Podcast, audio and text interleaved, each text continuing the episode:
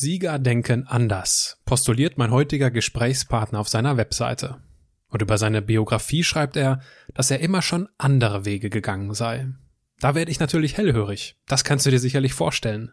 Gemeinsam mit Slatko Sterzenbach blicken wir deswegen heute hinter die Kulissen eines früheren Krankenpflegers, der später 17 Mal den Ironman absolvierte, einen Weltrekord aufstellte und heute Menschen in Vorträgen, Seminaren und seinen Büchern zu mehr Leistung und Leidenschaft begleitet. Warum es mit seiner Karriere im Krankenhaus nicht geklappt hat? Wie Slatko über die Berufsbezeichnung Motivationstrainer denkt? Und was die zehntägige Vipassana-Meditation mit Radfahren zu tun hat? Das erfährst du jetzt. Menschen, die in keine Schublade passen. Geschichten voller biografischer Brüche Inspiration, um neue Wege zu gehen. Auch Models können Doktor sein. Erfolgsmuster von Andersmachern. Der Podcast mit Wirtschaftswissenschaftler, Model und Berater Dr. Aaron Brückner. Auch mit diesem Satz begleitet von vielen Menschen auf der Abteilung für chronisch Kranke, wo ich auch gearbeitet habe, die sagt, ach, wenn ich noch mal jung wäre, würde ich einiges anders machen.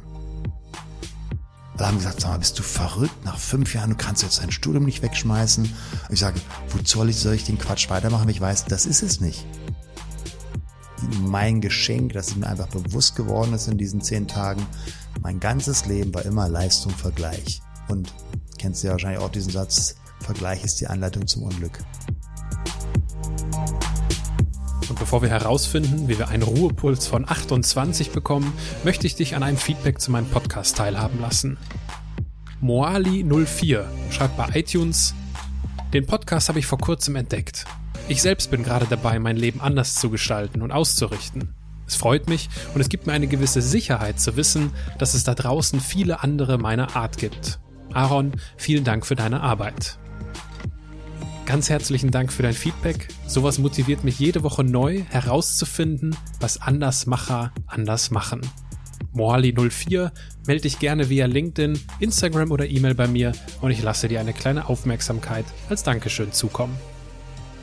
Und jetzt finden wir heraus, was Slatko Sterzenbach damit meint, wenn er sagt, Sieger denken anders.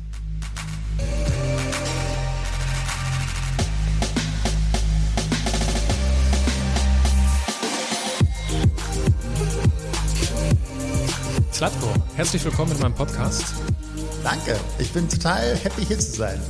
du bist ja, du bist ja wettbewerbserfahren und du kennst das Gefühl, wenn du an der Startlinie stehst. Jupp. Was geht dir durch den Kopf, wenn du an der Startlinie stehst? Das ist unterschiedlich. Ähm, also manchmal bist du bis kurz vorm Start noch beschäftigt, den optimalen Startplatz zu finden, weil wenn da 3000 Leute gleichzeitig entweder vom Strand aus ins Meer rennen oder eben in einem See, wo du schon im Wasser bist und dann da schon so eine Viertelstunde rumpaddelst, manchmal nur 15 Grad in kaltem Wasser, dann guckst du, wie findest du die optimale Position. Ähm, ich bin da manchmal da beschäftigt gewesen, dass ich gefragt habe, was für eine Zeit denkst du zu schwimmen? Weil es gibt ja beim Schwimmen auch so eine Art Wasserschatten, so wie es beim Radfahren Windschatten gibt. Und dann weiß ich, aha, wenn er so drei Minuten schneller ist, dann ist das ein sehr cooler Wasserschattengeber. Also von daher gar nicht so viel Gedanken, sondern eher nochmal orientieren, wo ist die nächste Boje, wie schwimme ich, wo positioniere ich mich. Gar nicht so viele Gedanken, das, äh, das passt zum Einstieg in unseren Podcast. Wir beginnen ganz locker mit, äh, mit einem kurzen Steckbrief. Dein Name? Slatko Sterzenbach. Dein Alter? 51. Deine Heimat? Also physisch gerade noch Berlin und ich bin auch in Berlin groß geworden, emotional aber eher Richtung Süden Deutschland und noch emotionaler Mallorca und Kapstadt. Oh, Kapstadt, das ist äh, die richtige Richtung. ja. Ich deine, liebe Sonne. deine Geschwister? Äh, ich habe einen Halbbruder nur. Also was heißt nur, Rudi? Mhm. Dein Vorbild? Oh, mein Vorbild. Ich habe mehrere. Also die, die Menschen, die mich sehr stark geprägt haben. Ähm, damals, so mit 18, 19, auch meine ersten Bücher war Mahatma Gandhi. Der hat mich sehr geprägt. Äh, aber auch Tony Robbins. Ich habe 1987 die Erstauflage von seinem Bestseller Power Prinzip gelesen. Mit 20 Jahren. Ähm, ein Krankenpfleger, der keine Schulausbildung und keine Krankenpflegeausbildung hatte, das war damals noch möglich, war der beste Krankenpfleger, den ich je erlebt habe. Ist leider vier Wochen nach meiner ähm, Hochzeit gestorben an einer Vergiftung. der war für mich einer Vorbilder und auch mein Stiefvater, Achim Hindenburg. Gandhi, Robbins, ein Krankenpfleger und ein Stiefvater. Was haben denn alle gemeinsam? Es sind Männer. Stimmt. Ähm, es sind Menschen, die ein größeres Bild haben.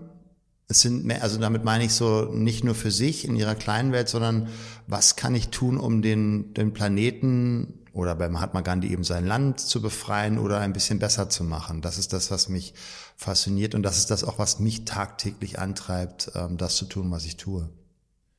Angenommen, du sitzt an einer Hotelbar. Was würdest du trinken? Eine Hotelbar. Ich sitze fast nie an einer Hotelbar. Also eigentlich nie, also schon Ewigkeiten, ja Jahre, glaube ich. Ähm, wenn ich dort sitze, würde ich wahrscheinlich ein Espresso Macchiato oder ein stilles Wasser trinken. Angenommen, ich säße aber auch zufällig jetzt just in diesem Moment an dieser Hotelbar, an der du wahrscheinlich nicht sitzen wirst. und äh, wir würden zufällig ins Gespräch kommen. Ja. Worüber würdest du dich am liebsten mit mir unterhalten? Was war dein aufregendes Erlebnis in den letzten Jahren? Oder wo warst du, in welchen Ländern und was war die Inspiration, die du da mitgenommen hast? Das ist eine, definitiv eine gute Frage, die auch äh, äh, gut in diesen Podcast passen würde. Aber um es jetzt nicht ganz so einfach zu machen, dir die Frage einfach zurückzustellen, ich würde wahrscheinlich, nachdem wir uns dann über unsere besonderen Erlebnisse in den letzten Monaten und Jahren unterhalten haben, irgendwann fragen, Mensch, Slatko, du scheinst ja richtig guter Typ zu sein. Was machst du eigentlich so beruflich? eigentlich. Ähm, ich mache beruflich, was mache ich? Also von den Tätigkeiten ist es sehr, sehr vielfältig und das ist auch gewünscht so ganz bewusst.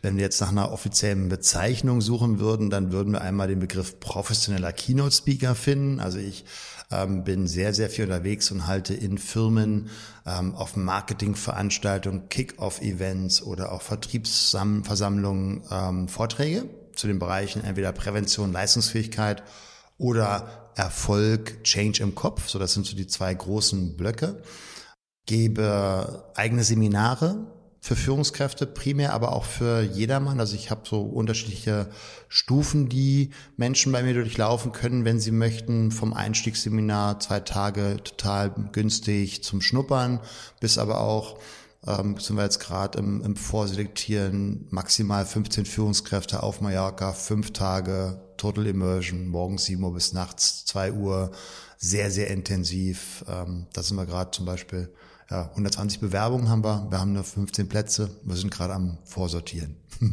das klingt spannend. Ich habe in der Recherche für dieses Gespräch mal deinen dein Namen untersucht, Slatko. Mhm. Heißt ja der Goldene. Oder der Süße. Je nachdem, Oder der Süße. Achso, ja, je nachdem, welche, je nachdem, welche Gegend und wie es geschrieben wird. Ja, Slut, okay. also ähm, okay. hat zwei Bedeutungen. Süß und golden. Ich finde beides okay. ich fahre mal mit dem, mit dem Goldenen weiter. Ja. Damit bist du natürlich prädestiniert für eine Laufbahn als Sportler. Was mich interessiert ist, ob es, und da bin ich nämlich bei der Frage, die du mir gerne an der Hotelbar gestellt hättest, ob es in den letzten Wochen oder Monaten einen goldenen Moment in deinem Leben gegeben hat. Also, wo du gemerkt hast, das, was ich hier gerade beruflich mache, das ist genau mein Ding. Gibt's täglich mehrere. Also es gibt sowohl berufliche als auch private. Es gibt ähm, täglich Momente, die für mich golden sind, wenn ich mit meiner Frau und mit meiner jetzt zwei Jahre alten Tochter irgendwie im Bett äh, rumalber und wir alle drei lachen. Das ist ein goldener Moment für mich. Genauso ein goldener Moment, wenn ich im Flow bin beim Sport, den ich mache. Mm, und beruflich sind die auch, wie gesagt, sehr facettenreich. Das sind manchmal Feedbacks, die wir mittlerweile wirklich ähm, jeden Tag bekommen, die mein Buch gelesen haben, Shelter Chance oder die mein Podcast gehört haben oder ähm, die mich bei Social Media begleiten, sagen, Mensch, Statko, hast mein Leben verändert. Ähm, das sind zurzeit gerade diese Coachings, die ich sehr viel mache und aber auch so, kleine Momente, wo ich die Präsentation für mein Seminar vorbereite. Also ich bin so ein extremer visueller Mensch und demzufolge auch ähm, Ästhet und ich liebe es, wenn das schön aussieht. du sprichst es gerade an, dass Menschen zu dir sagen, Slatko, danke, das hat mein Leben verändert. Du, so steht es zumindest auf deiner Webseite, du begleitest Führungskräfte auf ihrem Weg zu mehr Leistung und Ausgeglichenheit. Wie finde ich denn Gelassenheit beim Gas geben? Ja, Also es ist ja so, so ein bisschen, hört sich erstmal ähm, so polar an. Ne? Also entweder bin ich gelassen und entspannt oder ich bin, gebe Vollgas. Und ich glaube, das ist genau das Spektrum, in dem wir auch uns bewegen dürfen. Also ich darf Vollgas geben. Nur wir leben ja heutzutage in einer, ich, ein Gänsefüßchen, kann jetzt keiner sehen, mein Podcast, aber die beiden Finger, die die Bewegung machen für Gänsefüßchen, ähm, in einer Zufilisation, also zu viel Information. Wir werden ja ständig zugeballert, ähm, ob das jetzt die Medien sind, ob das Social Media ist, ähm, aber auch in unserem täglichen Business, wenn Führungskräften zu mir kommen, ja, 200 E-Mails bearbeiten und von einem Meeting zum nächsten hetzen. Und da braucht es einen Gegenpol, damit wir im Balance und somit gesund bleiben. Das ist, glaube ich, mit allen Dingen so. Wenn wir nur auf einer Seite uns bewegen, dann irgendwann hakt das System. Und die meisten fangen erst an, sich darüber Gedanken zu machen, wenn schon ziemlich hakt, also wenn der Körper sich meldet mit Symptomen. Ob das jetzt Tinnitus ist und der Körper spricht ja zu uns, ich kann nichts mehr hören, ich will nichts mehr hören. Äh, oder beim anderen ist es eben Rückenschmerzen oder bei manchen äh, ist es dann eben das, wenn man den Begriff nehmen möchte, Burnout. Ja, ist ja nur ein Label, ist ja nur ein Wort. Ich sag mal, die meisten Menschen, sagen, sie haben Burnout, haben ein Bore-out. Sind gelangweilt von dem, was sie tun, haben eben keine Erlebnisse, die sagen, wow, wie cool. Woran erkennst du in deinem Leben dass alles irgendwie so ein bisschen zu viel wird? Was sind so die Symptome, wo du sagst, okay, Slatko, jetzt brauchst du mal ein bisschen mehr Gelassenheit wieder und ein bisschen mehr Ruhe? Ich merke es, dass ich ähm, nicht so reagieren möchte, als gerade im privaten Bereich, wo es mir besonders wichtig ist, wie ich gern möchte. Ähm, also dass zum Beispiel ich, weil ich selber gereizt bin oder weil ich das Gefühl habe, ich bin gerade ein bisschen äh, am Limit ähm, energetisch, dann vielleicht eine Art und Weise der Kommunikation habe mit meiner Frau, die ich selber nicht haben möchte, wo ich Erwartungen an sie projiziere oder indirekt unterschwellig einen Vorwurf mache. Und das, das mag ich nicht, weil ich weiß, das macht etwas mit dem Gegenüber. Es gibt unbewusst dem anderen ja das Zeichen, ich bin nicht gut so wie ich bin. Und ich möchte an meiner Frau nur die Gefühle geben, du bist perfekt so wie du bist. Und deswegen bin ich mit zusammen und ich liebe dich hundertprozentig bedingungslos ich glaube, ohne diese Balance wärst du ja auch nicht in der Lage, den Job zu machen, den du machst, andere in anderen Menschen äh, äh Motivation und Inspiration zu entfachen. Jetzt gibt's ja viele Motivationstrainer. Ja. Was machst du anders als andere? Also das eine, was wir ja verstehen dürfen, der Begriff Motivationstrainer ist schon mal für sich fragwürdig, weil es gibt keinen Trainer, der uns motivieren kann. Meine These. Also ja, kurz, ja, das ist ja das, was ich will jetzt keinen nennen, aber es gibt ja Veranstaltungen, wo tausend Leute zusammenkommen und dann machen die alle Halligalli und springen in die Luft und klatschen sich gegenseitig ständig ab und sagen, du bist der Größte und du kannst alles und weiß ich was. Ähm, das motiviert die Menschen und mit dieser, das ist ja, sag mal, physiologisch ist das einfach nur ein sehr starkes Arousal. Also eine sehr hohe Erregbarkeit, die dort gefördert wird und auch bewusst genutzt wird, um dann später zu verkaufen. Ähm, und mit dieser Erregung gehen die nach Hause in den Alltag. Und dann kommt der Abfall. Also nicht der Abfall jetzt der Müll, sondern dann ja, rauschen die runter und haben das Gefühl, ja, die anderen können's, ich nicht. Das heißt, diese Rat von Menschen, die danach depressiv werden oder noch mehr das Gefühl haben, ich bin ja noch döver, ähm, ist sehr, sehr stark. Warum? Weil auf diesen Seminaren häufig nicht der Gegenpart gestärkt wird, ich kann mal schwach sein, ich darf mal faul sein, es ist vollkommen okay, Fehler zu machen. Und wenn ich diesen Gegenglaubenssatz nicht mitstärke bei so einem Seminar, habe ich ein Thema. Ja, weil ich genau diese Erwartungen inneren auch immer mehr förder, aber nicht in, in die Balance bringen. Also, und was, was viele Seminare unbewusst, also ist ein ganz entscheidender Punkt, unbewusst geben die dir ja immer das Botschaft, ey du faule Sau, du hast bisher dein Potenzial nicht genutzt, jetzt fang doch endlich mal an, dein Leben, dein Ding zu machen und weiß ich was.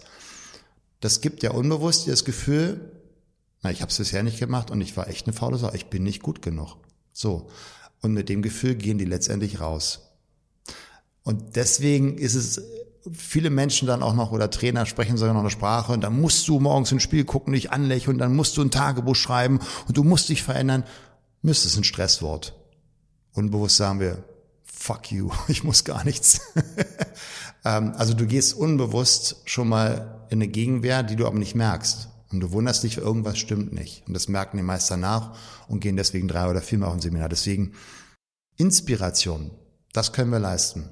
Komm, Deswegen mag ich den Begriff Keynote, ne? also Schlüsselnotiz. Ich gebe dir einen Schlüssel, mach mal die Tür auf, reingehen darfst du selber, wenn du möchtest. Ist ja nur ein Angebot. Ähm, von daher, also Motivation kann nur von innen kommen. Und nachhaltig erst recht, also eine intrinsische Motivation, weil sie im Einklang mit deinen Motiven, also deinen Werten stattfindet. Dann haben wir eine Motivation, die brennt ewig. Und dann kann ich auch nicht ausbrennen dabei. Ich finde das sehr interessant, was du sagst. Du sprichst mir dabei aus dem Herzen. Mein Eindruck ist, dass viele dieser Motivationsangebote, es ist halt, das ist wie so Steckdosen.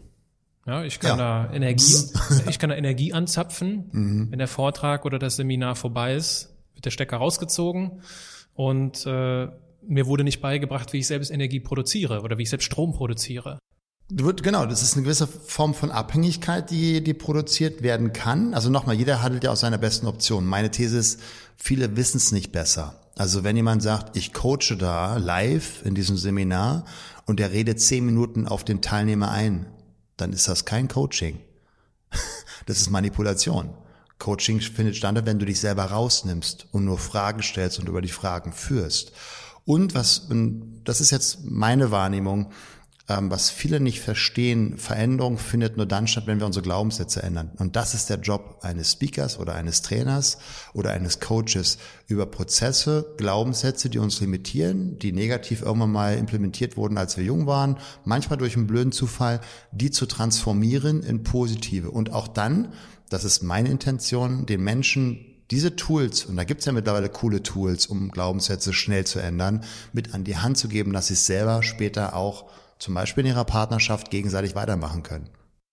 Das ist ja auch die Schwierigkeit an dem, wenn ich es jetzt mal aus Geschäftsmodellsicht betrachte, das Geschäftsmodell Motivationstrainer. Weil der Best Case ist doch, wenn ich es wortwörtlich nehme, ich motiviere jemanden so sehr, dass er mich nie wieder braucht. Das ist genau der Ansatz, den ich schon immer ähm, verfolgt habe. Damals 1987 habe ich ja Personal Training gegeben. Da gab es das noch gar nicht in Deutschland, also zumindest offiziell. Irgendwie gab es den Begriff noch gar nicht so in den Medien auch. Und ich habe damals eben, weil ich mich für einen Ironman vorbereitet habe, Menschen gehabt, die sagen, Satko, kannst du mich mal für einen Marathon fit machen? Und ich habe damals äh, dann eben 30 D-Mark fürs gemeinsame Joggen gehen bekommen. Und ich fand das total cool als Student.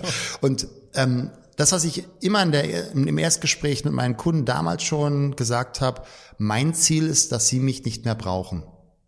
Und da haben die mich immer angeguckt wie ein Auto und gesagt, naja, aber dann verdienen sie ja kein Geld mehr. Ich sage, doch, doch, sie werden mich weiter buchen, weil es ihnen so viel Freude macht, mit mir ihre Zeit zu verbringen. Und weil sie bei mir jedes Mal was Neues dazulernen, wie sie noch effizienter oder effektiver ihr Leben gestalten können. Nur das Tun als solches, also zu verstehen, wie wird aus Bewegung Training oder wie kann ich eine bessere Lauftechnik anwenden, das lernen sie bei mir. Das heißt, das könnten sie dann alleine. Ja, also und genauso ist das mein, mein Ziel in meinen Coachings, aber auch in meinen Seminaren, dass die Menschen mich nicht brauchen, sondern wissen, deswegen habe ich auch das Buch geschrieben, ähm, was darf ich tun, damit ich diesen mentalen Shift, diese mentale Transformation hinbekomme, sozusagen auf der Strukturebene, weil dann ist der Inhalt wurscht. Ja, wenn ich verstehen habe, wie ich mein Gehirn für mich benutzen darf und nicht gegen mich, was die meisten Menschen machen, ähm, ja, also wir haben ja dieses fotografische Gedächtnis, nur die eigenen, einen eigenen Film haben die wenigsten drin, wie es gerne in Schönheiten, sondern im Gegenteil, sie benutzen sogar eher noch so, dass sich Horrorszenarien ständig unbewusst vorspielen. Also zu gucken, was sind die entscheidenden mentalen Schritte, die ich gehen darf, damit genau das passiert, was ich mir wünsche. Du hast eben davon gesprochen und du hast das so, so lapidar gesagt, so, ja, da gibt's ja mittlerweile tolle Tools, um so Glaubenssätze zu verändern. Wenn du uns und äh, vor allem natürlich auch den, den Menschen, die uns zuhören, ein Tool oder ja, eine Technik mit auf den Weg geben könntest, wie wir sowas im Alltag anwenden können. Also einer meiner Lieblingssätze ist, und im Englischen hört sich das ja immer schöner an, ist Energy flows where attention goes. Also deine Energie fließt dahin, wo deine Aufmerksamkeit ist. Und das war für mich auch so 2015 der Punkt, warum ich mich nochmal komplett neu aufgestellt habe. Also wir haben vorhin über meine Webseite gesprochen, komplett neuen Brand, ähm, weil ich 15 Jahre lang Vorträge, Seminare, manchmal 120 im Jahr gegeben habe und den Menschen erzählt habe, letztendlich, kurz runtergebrochen, isst mehr Obst, schlaf mehr, geh dreimal die Woche joggen, ähm, hör mit dem Rauchen auf und Alkohol ist auch nicht so toll. Und übrigens Muskeltraining, okay, das ist für viele eine Überraschung, zweimal die Woche, das ist gut. Wo du ja auch sagst, Sadko, habe ich noch nie gehört. Sondern Das wissen wir, nur warum tun wir es nicht? Und das war für mich damals der Punkt so, okay, wir sind Wissensgiganten, aber Umsetzungsdilettanten. Und das, was wir damit sozusagen, um jetzt auf den Punkt zu kommen, zu deiner Frage, Aufmerksamkeit. Wenn du gerade vielleicht mal merkst, wow, ich habe das Gefühl, ich boykottiere mich oder Mensch, mir geht's gerade schlecht, mal wahrzunehmen, innezuhalten, was habe ich gerade vorher im Gehirn gemacht? Also war da vielleicht ein innerer Dialog. Oh, schaffst du wieder sowieso nicht, bist sowieso schon zu alt oder zu jung oder was auch immer. Oh, das geht jetzt wahrscheinlich auch wieder in die Hose. Also entweder innere Dialoge oder innere Bilder, innere Szenen. Klassiker, das ist das, wo ich glaube ich schon 300, über 300 Mal mittlerweile wirksam war. Jemand hat eine Flugangst. So, Flugangst ist ein klassisches Beispiel. Jemand macht sich einen Scheißfilm, wie das Ding abstürzt und er sitzt drin. So, und deswegen entsteht dieses komische Gefühl, ha, ja, schweißnasse Hände, flaues Gefühl im Magen und oh, Flug macht keinen Spaß. So. Und was ich immer wieder feststelle, wenn ich mit diesen Menschen arbeite, sie machen sich einfach einen Scheißfilm im Kopf. So, und den aufzulösen oder sich, also der erste Schritt ist sich bewusst machen, was habe ich vorher im Gehirn gemacht? Und dann können wir diese inneren Filme verändern. Das verlangt Konzentration, Achtsamkeit, innehalten, sonst geht's nicht, weil das geht in Sekundenbruchteilen. Also die meisten Menschen, wenn ich mit denen arbeite, sagen, ich habe keinen Film, ich sehe mich nicht. Und ich sage, na, du musst etwas im Gehirn tun, damit das Gefühl kommt, anders geht's nicht. Nee, da ist nichts. Na, wo sitzt du denn? Ja, hinten. Aha, ist doch ein Bild. Also die kriegen das gar nicht mit, dass sie diesen Film ablaufen lassen, zum Beispiel bei der Flugangst oder bei anderen Szenen. Und das mal wahrzunehmen. Und dann gibt's Techniken, wir nennen das Submodalitäten, das ist ein Begriff, der kommt aus dem NLP, also aus der neurolinguistischen Programmierung, dass du die Submodalitäten veränderst. Also zum Beispiel, Emotionen sind dann sehr groß und sehr intensiv, wenn wir uns große farbige Bilder machen. Und je kleiner das Bild wird, oder wir vielleicht sogar die Farbe rausnehmen oder die Distanz vergrößern, also damit verändert sich auch das Gefühl. Und dass das viele nicht verstehen ist. Und das so der, der erste Punkt, wo ich glaube, es Menschen schon mal extrem leichter fällt und einen riesen Impact auf ihre mentale Welt erreichen, wenn sie ihre Sprache verändern. Das ist das, was mein Seminar die Menschen immer äh, bei mir lernen. Also jedes Mal, wenn jemand das Wort Mann benutzt, ja, oder eigentlich, oder müsste, oder könnte, oder ich werde versuchen, gibt's einen Buzzer, auf den ich raufhaue und dann macht's Bullshit. damit sie ein Feedback bekommen, ah, da war wieder das Wort. Weil diese Wörter verändern genau diese Submodalitäten. Also wenn ich zum Beispiel sage, ich nie vergessen, hatte ich einen Vortrag, 350 Führungskräfte in München, ich saß auf, stand auf der Bühne, kommt danach ein Vorstand zu mir, sagt er, Herr Sterzenmach, eigentlich müsste man mal Sport machen. Da weiß ich, no chance, keine Chance weil du deine inneren Bilder, die dich motivieren könnten, die dir Energie geben, selber damit so klein machst, so ins Grau abschiebst, so nebulös machst, in die Ferne schießt äh, und nicht im 3D-Bild bist, sondern sozusagen dissoziiert. Also du siehst dich von außen, ja, wie auf so einem Foto, meist sogar dann nur Briefmarken oder Postkartengröße. So, und mit so einem Bild im Kopf entstehen keine Gefühle. Und das ist das, wenn du das erstmal wahrnimmst, wie repräsentiere ich in meinem Gehirn, also was macht mein Gehirn in Situationen, wo ich schöne Gefühle habe, das darfst du verstärken, oder wenn ich schlechte Gefühle habe, das darfst du lernen, umzuprogrammieren. Stichwort Bilder im Kopf. Welche Bilder entstehen vor deinem inneren Auge, wenn du, eine, wenn du an deine Zeit als Krankenpfleger zurückdenkst? Das sind ganz unterschiedliche Szenen, dadurch, dass du ja auch als Krankenpfleger-Schüler, also die Ausbildung geht ja über drei Jahre, die unterschiedlichsten Stationen durchläufst. Also ähm, wenn du mich jetzt konkret fragst, da sind Szenen dabei, wo, und das war ja damals so die Hochzeit der, der AIDS-Patienten damals, als ich im Krankenhaus gearbeitet habe, also es ist, lässt sich nicht anders formulieren, sind ja wirklich weggestorben wie die Fliegen damals, als es die Medikamente, die es jetzt gibt, noch nicht gab. Ähm, und da sind ganz viele Szenen, wo eben ja 30, 35, manchmal 20-jährige Männer wirklich ja über einen längeren Zeitraum so dahin vegetiert sind und ähm, natürlich die Angehörigen da waren und das sind zum Beispiel so Szenen oder auch so, das sind dann eher Sätze, die mir noch im Gedächtnis sind und das ist auch, was mich jetzt antreibt, wo viele sagen, ach, hätte ich doch mal. Also zum Beispiel hätte ich doch mal mit meinem Vater noch gesprochen. Ne? Also viele Ähm, homosexuelle Männer haben häufig ein Thema mit ihren Eltern, weil sie es nicht gesagt haben oder weil daraus ein Konflikt entstanden ist. Aber auch, und das erzähle ich ja manchmal, diese eine Geschichte, und das war wirklich einer meiner prägendsten Erlebnisse, wo ich den ersten Tag in der Ausbildung hatte, auf einer internen Station, und ich hatte eben die Aufgabe, so eine ja, ich glaube, die war 75-jährige Frau zu waschen, um Nacht, oder nee, war es morgens, also morgens um 6 Uhr begann der Dienst und um 7 Uhr dann haben wir dann angefangen zu waschen. Ähm, und es war das erste Mal überhaupt einen anderen fremden Menschen zu waschen. Also was schon mal sehr, sehr komisch ist. Klar hast du das in der Ausbildung gelernt, aber das ist ja schon sehr etwas Intimes auch. Und die dann eben plötzlich so komisch atmete und ich dann rausging und dachte irgendwie, äh, kann mir mal jemand helfen? Als ich zurückkam, war sie tot. Also es war eben dann eine Schnappatmung. Und Schnappatmung, das wusste ich eben damals noch nicht, ist so ein Zeichen, ja, jetzt geht's gleich vorbei. Und dieses Bewusstsein, da liegt ein Mensch und teilweise ja wirklich Monate oder manchmal Jahre, die da so hinvegetieren. Und ich war ein fremder Mensch, dem sie noch nie begegnet ist, der sie gewaschen hat. Und so ist sie verstorben, wo schon auch mit diesem Satz begleitet von vielen Menschen auf der Abteilung chronisch Kranke, wo ich auch gearbeitet habe, die sagt, ach, wenn ich noch mal jung wäre, würde ich einiges anders machen. Ja, das, das wissen ja viele nicht. Heute, hier und jetzt liegen gerade Hunderttausende von Menschen und vegetieren teilweise über Jahre da nieder, werden festgegurtet. Wir haben Pflegenotstand, äh, werden, also bekommen die Kubitus, also liegen durch, müssen ständig ärztlich betreut werden, können nicht ins Seniorenheim, können nicht nach Hause. Und da verbringen die letzten, wie gesagt, manchmal Jahre ihres Lebens, nur weil sie ein paar falsche Entscheidungen getroffen haben in ihrem Leben. Und das ist das, wo ich immer sage, ähm, deswegen habe ich ja das Buch Der perfekte Tag geschrieben, weil ich der felsenfesten Überzeugung bin, wir werden nur zum Gestalter unseres Lebens, wenn wir zum Gestalter unseres Tages sind, oder geworden sind. So, das heißt, sich jeden Tag Gedanken machen, was sind meine Rituale? Was tue ich heute um meinen Tempel? Wir haben nur einen, den zu pflegen. Über Ernährung, Entspannung, Bewegung, Mentaltraining, also all das, was wir ja alle wissen, was wir tun können. So, und meine These ist, wenn jemand es noch nicht tut, hat er keine schönen Bilder im Kopf. Er weiß nicht wozu.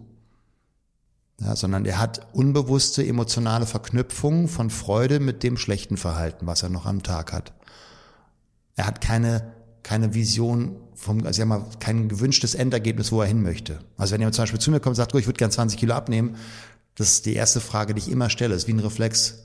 Kannst du dich dir selbst in schlank vorstellen? Hm. Ja. Weil wenn nicht, ich sag's mal im vornehmen Deutsch, no fucking chance. Keine Chance. Geht nicht. Du darfst es selber schon sehen können und fühlen können. Wie wird sich's anfühlen, wenn ich da angekommen bin? Was hat dich denn damals motiviert, Krankenpfleger zu werden? Ich wollte Arzt werden. Ich war nur zu schlecht im Abitur. also das ähm, die, die, und zum anderen habe ich natürlich auch gedacht, hey, das ist doch cool, dann hast du schon mal einen praktischen Bezug und du kannst dich während des Studiums super finanzieren. Und das war ja damals, äh, also habe ich dann relativ schnell gemerkt, das ist nicht meine Laufbahn, weil erstens habe ich dann mal ausgerechnet, okay, bis ich selbst verantwortlich irgendwann mal selber als Chefarzt oder mit einer eigenen Praxis arbeiten darf, dauert das ja ungefähr 13 Jahre durchschnittlich. Und ich hatte damals als Krankenpflegerschüler, das werde ich nie vergessen, ich glaube, ich war so im dritten Semester, also anderthalb Jahre in der Ausbildung, ähm, war ich auf der Urologie und in der Hierarchie des Krankenhauses bist du, ja, bist du als Krankenpflegerschüler so, ich sag mal, knapp oberhalb der Putzfrau. also du hast nichts zu sagen. Und ich komme da in so ein Zimmer rein, wo ein, ich glaube, der war irgendwie 85 Jahre alter Mann, wie so ein Häufchen Elend, weinend in seinem Bett saß. Und ich bin dann, was ist denn los? Was ist denn passiert? Und ja, mit der Chefarzt hat mich gerade versammelt, da ähm, Visite sozusagen rund gemacht, weil er einfach Angst hatte, operiert zu werden. Der brauchte eine TO, also das ist eine transuretrale Resektion. Das heißt, da wird so ein bisschen Prostata weggenommen. Ja, das Thema bei älteren Männern, damit sie da ähm, Pipi machen können. Und er hatte Schiss vor der Operation und gesagt, ich will doch nicht. Und da hat der Chefarzt ihn einfach rund gemacht. Ja, wir sind hier nicht im Kindertheater und, und, und. Also richtig heftig. So. Und dann bin ich schnurstracks ins Schwesternzimmer und das ist ja teilweise immer noch so, ich glaube, das ist für viele Menschen draußen gar nicht vorstellbar, wenn der Chefarzt in diese Runde kommt, wo gefrühstückt wird, dann setzt er sich hin, läuft an der Kaffeetasse, also an der Kaffeekanne vorbei und hebt seine Tasse. Und das ist das Zeichen für die Stationsschwester, dass sie aufspringt und ihm den Kaffee eingießt. Also das gibt's noch. Mhm. ähm, und ich habe den Chefarzt an, angemacht und gesagt, was fällt Ihnen eigentlich ein, so respektlos mit einem älteren Menschen zu sprechen? Dem ist erstmal die Kinnlade runtergefallen. Habe gesagt, wenn Ihnen der Job keinen Spaß macht und wenn Sie verlernt haben, respektvoll zu sein und anderen Menschen zu helfen, nur weil er jetzt gerade mal Angst hat, dann haben Sie einen falschen Job.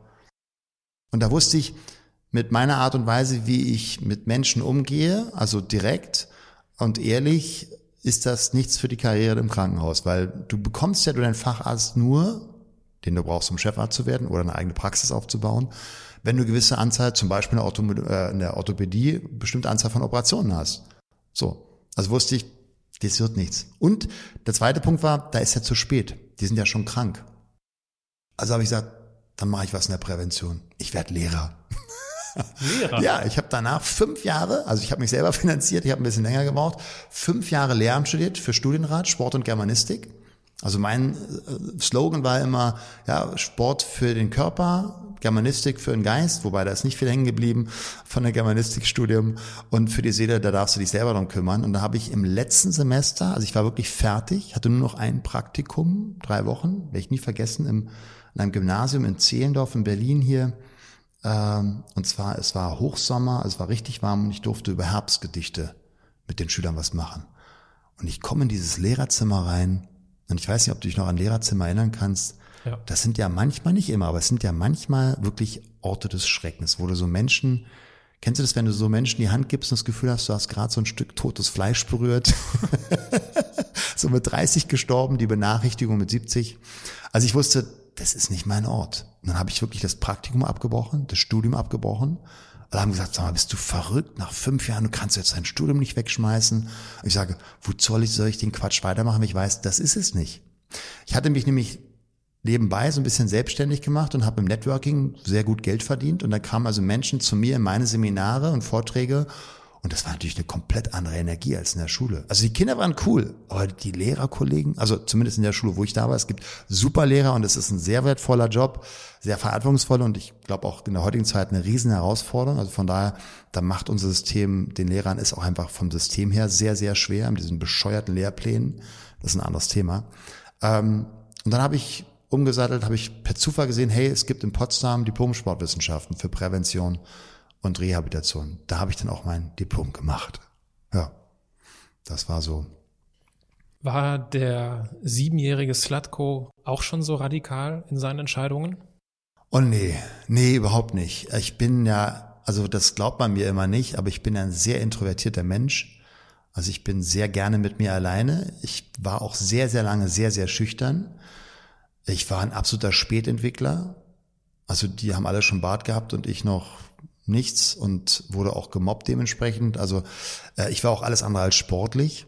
Also ich bin extra, in allen Dingen, die ich mache, bin ich ein Extremer. Ich komme immer so zehn Jahre später als alle anderen. Also ne, jetzt mit 51 nochmal Vater werden, vorher kein Kind, ähm, absoluter Unsportler, mich hochtrainiert eben zum Ironman, auch beruflich. Ich fange jetzt gerade an, dass ich denke, okay, denk doch mal wie ein Unternehmer. Also ich habe immer so, hey, ist doch cool, ja, machst du Vorträge, bekommst gutes Geld, also läuft, ne, immer von Empfehlungen gelebt, super. Also die, die, ich brauche immer ein bisschen länger als alle anderen. du hast es gerade schon angesprochen, du bist dann in den Leistungs- bzw. in den Extremsport gegangen. Ja. Du hast äh, 17 Mal den Ironman gemacht. Mhm. Also ich verstehe, dass man den Ironman einmal machen will.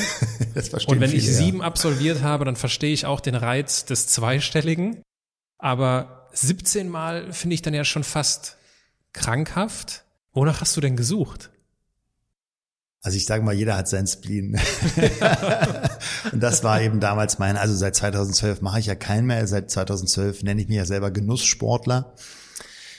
Für mich war Iron Man, also wie gesagt 1987 habe ich das so das erste Mal gesehen im ZDF, da gab es das erste Mal so einen einstündigen Bericht und da dachte ich so, wow, da will ich hin, also einfach Hawaii, das Ambiente, so dieses, das war für mich damals extrem Abenteuer. Und für mich war natürlich damals als ähm, junger Mann, der ein bisschen, sag mal, so Probleme mit sich hatte, eine extreme Möglichkeit über den Sport Selbstbewusstsein aufzubauen, also das zu kompensieren. Und sag mal, so was funktioniert, und das ist ja grundsätzlich, aber um jetzt wieder auf der Metaebene zu sprechen, eine langfristige Motivation zur extremen Leistung geht ja immer nur, wenn es zu deinen Motiven passt. Ja, also was sind deine wichtigsten Werte? Und meine wichtigsten Werte waren und sind eben zum Beispiel Gesundheit, Fitness, Natur. Ich bin Naturmensch, ich bin sehr, sehr gern draußen. Das gibt mir extrem viel Energie. Äh, Weiterentwicklung ist für mich ein ganz wichtiger Wert. Das macht auch mich jetzt in meinem Job ja so erfolgreich, einfach ständig sich weiterzubilden, ständig neugierig zu sein und nicht sagen, nee, das haben wir schon immer so gemacht, das brauchen wir nicht, das wollten wir noch nie so machen, sondern sagen, oh, wie, wie kann es mir auch mal anders gehen? Und von daher hatte ich natürlich bei jeder Trainingseinheit Flow. Also ich war Natur, ich war mit mir, ähm, und es war jedes Mal das Gefühl, wow, ich kann mich jedes Mal steigern. Also diese Begeisterung an dem Besserwerden war sicherlich ein, ein treibender Punkt. Also die Zeiten, die, die, das Gefühl dabei, die Leistungsfähigkeit. Ähm, ja, also das waren sicherlich wichtige Punkte beim, beim Triathlon. Und für mich, das hört sich vielleicht bescheuert an, aber für mich war das auch mal Abenteuer. Also wird, ist nie passiert, hoffentlich wird auch nie passieren, aber ich wusste, wenn ich jetzt irgendwo im Schiff bin, sagen wir auf einer griechischen Insel und das, das Schiff sinkt und wir sind zehn Kilometer von der Küste entfernt, sage ich, okay, ich überlebe. Ja, oder ja. Der, der Flieger stürzt ab mitten in der Wüste, die nächste Oase 50 Kilometer entfernt, ich sage, okay, jogge ich hin. Also das, das hat so ein Gefühl von innerer Kraft gegeben, so von so einem, boah, ich könnte viel mehr. Und natürlich ist das jetzt etwas, wo, wo die Menschen die mit mir arbeiten, extrem profitieren. Das ist einfach dieses Grundverständnis, das hatten wir vorhin gerade mal kurz gestriffen, dieses Grundverständnis von Natur, Anspannung, Entspannung. Ne, also das, was jeder Leistungssportler weiß, in der Phase der Superkompensation werde ich besser. Ja. Nicht während des Trainings, im Gegenteil, da, da werde ich schlechter. Ja. So, und das ist ja im Business so schön übertragen. Also ich glaube, für viele deiner Hörer, von einem Meeting zum nächsten Rennen ist Leistung. Ja, damit schaffst du was, nur besser wirst du da nicht. Besser wirst du, wenn du dir mal, ich sag, mindestens einmal im Monat irgendwie drei, vier Tage off gibst, wo du nicht im Unternehmen arbeitest, sondern am Unternehmen. Du einfach mal irgendwo im schönen Hotel oder bei dir zu Hause oder in der Natur oder wo auch immer, Laptop aus, Handy aus, so, wie hätte ich es gerne anders und wie hätte ich es gerne schön? Also was möchte ich für die Zukunft verändern? Was wird da in der Zukunft kommen? Wie wird sich mein Markt verändern? Wo hätte ich Bock, mal First Mover zu sein? So, solche Gedanken, entstehen nicht, wenn du wie so ein aufgescheuchtes Hühnchen von einem äh, Hühnchen von einem Meeting zum nächsten Telefonat und zur nächsten E-Mail beantworten hättest. Mhm. Jetzt hast du in dem einen oder anderen Interview auch von deiner Kindheit ausführlicher berichtet und von der Beziehung zu deinen Eltern. Das war ja nicht immer ganz so einfach, wenn ich das richtig mitgenommen habe. Und du erzählst von viel Angst, du erzählst von, von Tränen. Inwiefern hängen denn diese Kindheitserfahrungen mit dem Biss zusammen, den es für diese Form des extremen Sports notwendig ist oder ja, braucht. Also ähm, um, um vielleicht das kurz sagen, da geht's, das was ja viele Menschen machen, es geht überhaupt nicht um Schuld, sondern es geht eher, also ich bin komplett so wie ich bin, dank meiner Eltern. Ja, ob das jetzt alles gut war, damals vielleicht hat sich das komisch angefühlt, nur das ist ja vielleicht genau deswegen jetzt eine Stärke von mir. Also das gebe ich auch Menschen auf den Weg. Wenn du noch deinen Eltern für etwas Schuld gibst, dann gib ihnen zu 100 Prozent Schuld auch für all das, was du Gutes bist. Ne? Ja, also ja. Ähm, natürlich hat dadurch sich so, ein, so eine Persönlichkeitsstruktur entwickelt, okay, ich kann mich auf andere nicht so verlassen. Also das ist sicherlich etwas, was ich lernen durfte und auch immer noch lerne, mich anderen zu fügen, mich ähm, einzulassen. Einzulassen würde ich jetzt gar nicht sagen. Ich bin ein sehr offener Mensch. Ich lasse mich sehr schnell auch sehr tief ein. Nur so dieses letztendlich bin ich für mein Leben verantwortlich. Also das ist, ich pack das selber an. Ich war ja auch so wie du mein Leben lang nur immer selbstständig. Ich glaube, das ist schon eine Persönlichkeitsstruktur, die sich dadurch so ein bisschen gebildet hat. Hm. Ja, also nochmal, wir können ja, glaube ich, jeder könnte aus seiner Kindheit irgendwie Drama erzählen. Also ich pack da jetzt keine Energie in. Ich habe das damals mit meinem Vater geklärt. Also die hatten sich eben geschieden, als ich sechs Jahre alt war. Das war natürlich schon jetzt als für jedes Kind keine schöne Erfahrung, aber es gibt Schlimmeres, ja, also ähm, von daher alles, alles gut.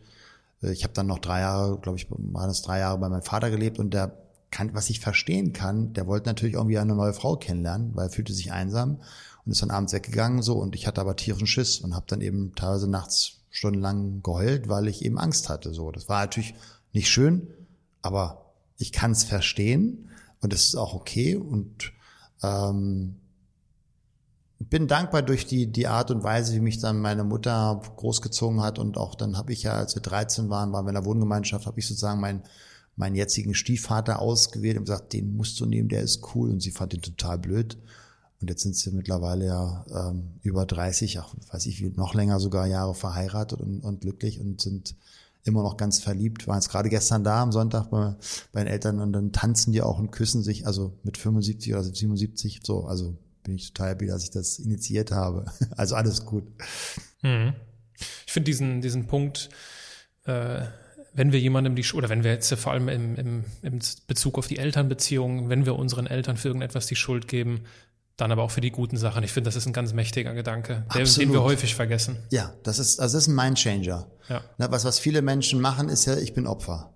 Ja. Ich bin ja, ich habe ja das, weil meine Eltern. Ja, und jetzt bist du erwachsen. So what? Also werd endlich erwachsen und übernimm Verantwortung. Wenn du sagst, da hast ein Thema, dann darfst du dich darum kümmern, das zu verändern. Aber nicht in die Opferposition zu gehen, oh, meine Eltern sind schuld. Ja, also, und das ist jetzt eine Glaubenssache. Ähm, es gibt ja dieses schöne Buch, äh, Die Prophezeiung von Celestine, die ja so sagen, und das ist einfach nur ein Glaube, die manche Menschen haben, aber ich finde den ganz lustig, den Gedanken. Also ich denke mir das, stelle mir das manchmal vor bei meiner Tochter, dass du ja wohl als Seele dir deine Eltern ausgesucht hast. Also warum jetzt Drama machen? Du hast dir die selber ausgesucht als Seele. Du wolltest da eine Erfahrung anscheinend äh, machen, als du dich auf diesem äh, Planeten hier materialisiert hast. Ähm, so what? Also, ja, wie gesagt, das ist Glaubenssache. Das gibt ja, mhm. jeder hat ja seinen eigenen Glauben. Nur ich sag mal, such dir einen Glauben aus, der dir gute Gefühle macht. Mhm. Weil es ja nun Glaube. Also wir wissen es ja nicht. Ne? Ja. Also wir wissen ja nicht, ob er danach weiter oder nicht. Und ich war früher Atheist und hatte irgendwann das Gefühl, boah, es macht mir blöde Gefühle. Ja, also sage ich auch mal Artisten, wenn du Artist bist, hast du ja Zeitdruck. Dann darfst du dich noch intensiver damit beschäftigen, was du jetzt in der Zeit, wo du hier bist, machen darfst. Wenn du ewiges Bewusstsein bist und vielleicht die Perspektive hast, hey, ich bin ja Seele, göttliche Energie, Quantenschaum, was auch immer, und hast jetzt mal gerade irgendwie beschlossen, hey, ich gehe mal wieder auf den Planeten, dann ist das ja vielleicht gerade die Urlaubszeit von deiner Ewigkeit. Hm. So. Von daher, wir wissen ja nicht, was da oben ist. Also müssen wir vielleicht stundenlang Jahrtausende, Jahre lang Wolken putzen, Harfe spielen, Universen erschaffen? Wir wissen es nicht. Keine Ahnung. Langweilen uns da oben oder haben vielleicht auch wilden Spaß, aber vielleicht ist das ja die Urlaubszeit. Und das finde ich eine schöne Metapher. Das hat mein Leben grundsätzlich verändert, dieser Glaubenssatz. Okay, wenn das meine Urlaubszeit ist, was machst du im Urlaub? Mhm. Die Dinge, die schön sind. Und vielleicht ist das eine Idee von Leben. Mhm. Einen schönen Gedanken, ähm, diese Idee von Leben zum Leben gehört ja auch unser, unser Pulsschlag. Das ist ja sozusagen unser Lebenselixier. Ich habe gesehen, 28 Schläge pro Minute Ruhepuls. Für jemanden, der früher selbst seinen Ruhepuls im Auge behalten musste, ich bin früher im Radsport tätig gewesen, ah, okay. äh, kann ich sagen, ja, läuft bei dir. äh, und ich habe noch gelesen, Weltrekordhalter. Ja. Worin? Im Indoor-Cycling. Im Indoor? Ach, das war diese Spinning-Geschichte? Ja, ich war damals ähm, einer der ersten acht Ausbilder in Europa für das Spinning-Konzept. Ich habe das 1990 oder 91, das weiß ich mir genau, auf der FIBO kennengelernt. Ich war da, weil ich da so einen Wettkampf mitgemacht habe, um wie eine Stunde, wer drückt am meisten Watt äh, über eine Stunde. Und ähm, ja, krankhaft. Macht, macht total Sinn, das mal auszuprobieren. Total. Ich meine, Spinning als solches ist ja bescheuert. Ja? Du, du, du trittst da auf der Stelle in einem Raum, wo es stinkt, wo dich ein Trainer anbrüllt und du kommst nicht einen Meter voran. Das kann nur ein menschliches. ja. Und macht viel Spaß. Also von daher, ich habe ich hab das eben da mal auf der FIMO gesehen, habe da den, den, den Gründer und Erfinder letztendlich von diesem Riesentrend kennenlernen dürfen, Johnny G und der war ja Race Across America Teilnehmer zweimal, also diese, okay. diese 4800 Kilometer von der Ost- bis zur Westküste Amerikas und war Träger des dritten Dans, schwarze Gurt im Karate. Und diese Kombination von Mentaltechnik und des Kampfsports mit Radfahrtraining, das hat er eben auf eine Art und Weise kombiniert. Ich, ich stand da vor seinem Ort und war sofort fasziniert. Also muss dir vorstellen, da war so ein 40-jähriger Mann, dunkelbraun Metallic, äh, oberkörperfrei, schwitzt, klitschnass, tritt da mit Trittfrequenzen von 150, ja, und vorher hat er sich auf die Pedale raufgestellt oder du siehst, da ist richtig Wumms mit Widerstand drin, äh, trinkt durch die Nase, ähm, zieht die Schuhe aus, springt auf die Klickpedalen oder weißt du ja, dann kennst du das, das tut echt weh ja. und drückt da solche Widerstände mit, weiß ich nicht, über 120 Umdrehungen und dann springt er plötzlich vom Fahrrad in den Spagat und sagt, Energy flows where attention goes, you know, be like, be like water und all die Sachen und ich so, what the hell is this?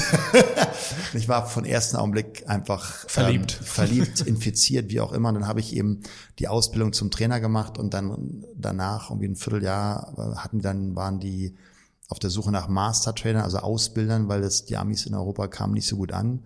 Und dann habe ich eben in der Schweiz bei Schwinn, das war ja die, der Kooperationspartner von dem Original-Spinning-Konzept, angerufen, habe mich vorgestellt und dann so typisch schweizerisch nach einer halben Stunde Gespräch, ja, Slotgrum, dann schicken wir doch mal die Tickets zu.